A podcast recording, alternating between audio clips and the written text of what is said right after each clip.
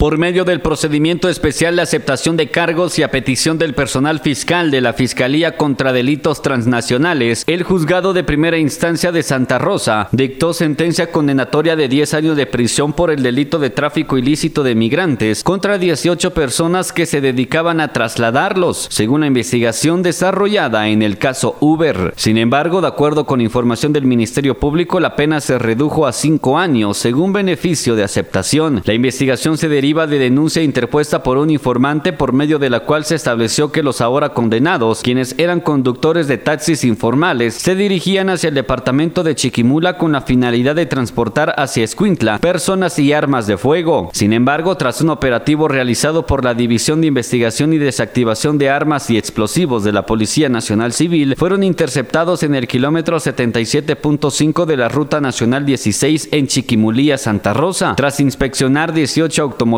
verificaron que únicamente transportaban migrantes. Las 18 personas condenadas por tráfico de migrantes son José Antonio Vicente Juárez, Wilmar David Soto Cinto, Ernesto Canchol, Edwin Hernández, Horacio Pablo Toón, Carlos Arias, Edwin López, Luis Isaac García, Marco Antonio Coronado, Eimer García Huarcas, Esdras Eliseo Hernández, Brian Ezequiel, Claudia Johanna Vázquez, Marvin Giovanni Ruano, Wilber Ernesto Rodelí Can, Franklin Estuardo Can Vargas, Noé Abraham Rivera y Eric Kik Hernández. Desde Emisoras Unidas San Marcos, Otto Arriaga, primera en noticias, primera en deportes.